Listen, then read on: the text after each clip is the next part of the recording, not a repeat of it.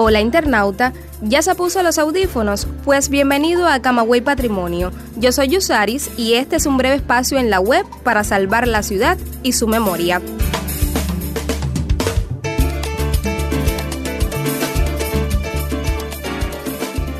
Mis amigos de Camagüey Patrimonio, hoy vamos a hablar de una camagüeyana ilustre, de Carmen Sayas Bazán, quien fuera esposa de José Martí.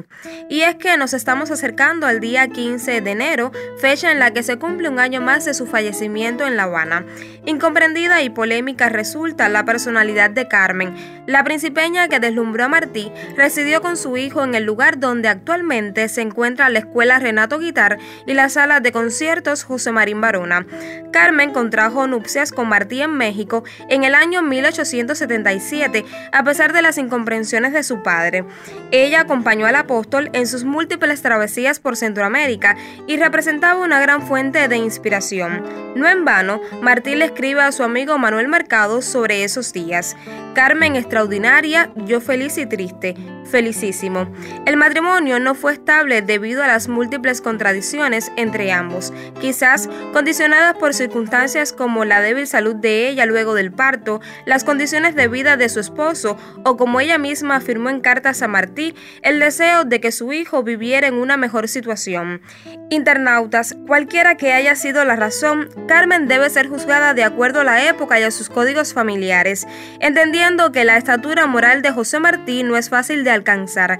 Lo cierto es que fue una sensible y culta compañera para él y el motivo de tantos poemas que aún inspiran a varias generaciones de cubanos. Mis amigos, como curiosidad ya para cerrar el episodio, les cuento que una coincidencia histórica resulta el 30 de junio de 1951, cuando tuvo lugar la última sepultura de Martí en el cementerio de Santa Efigenia y a la vez el de Carmen en el Camposanto de la ciudad de Camagüey.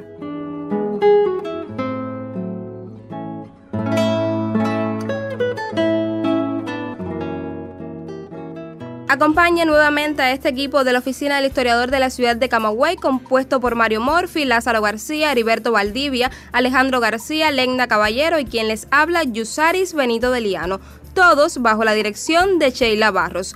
Pero, internauta, no se quite los audífonos, aún tengo que contarle que puede visitarnos en Twitter a través del usuario arroba y que puede acceder a nuestros episodios mediante la plataforma iBox, Anchor y CubaPod o nuestro sitio web www.ohcamagüey.cu. Recuerde que esta es su casa virtual y siempre le abrirá las puertas a aquel que desee conocer o redescubrir Camagüey.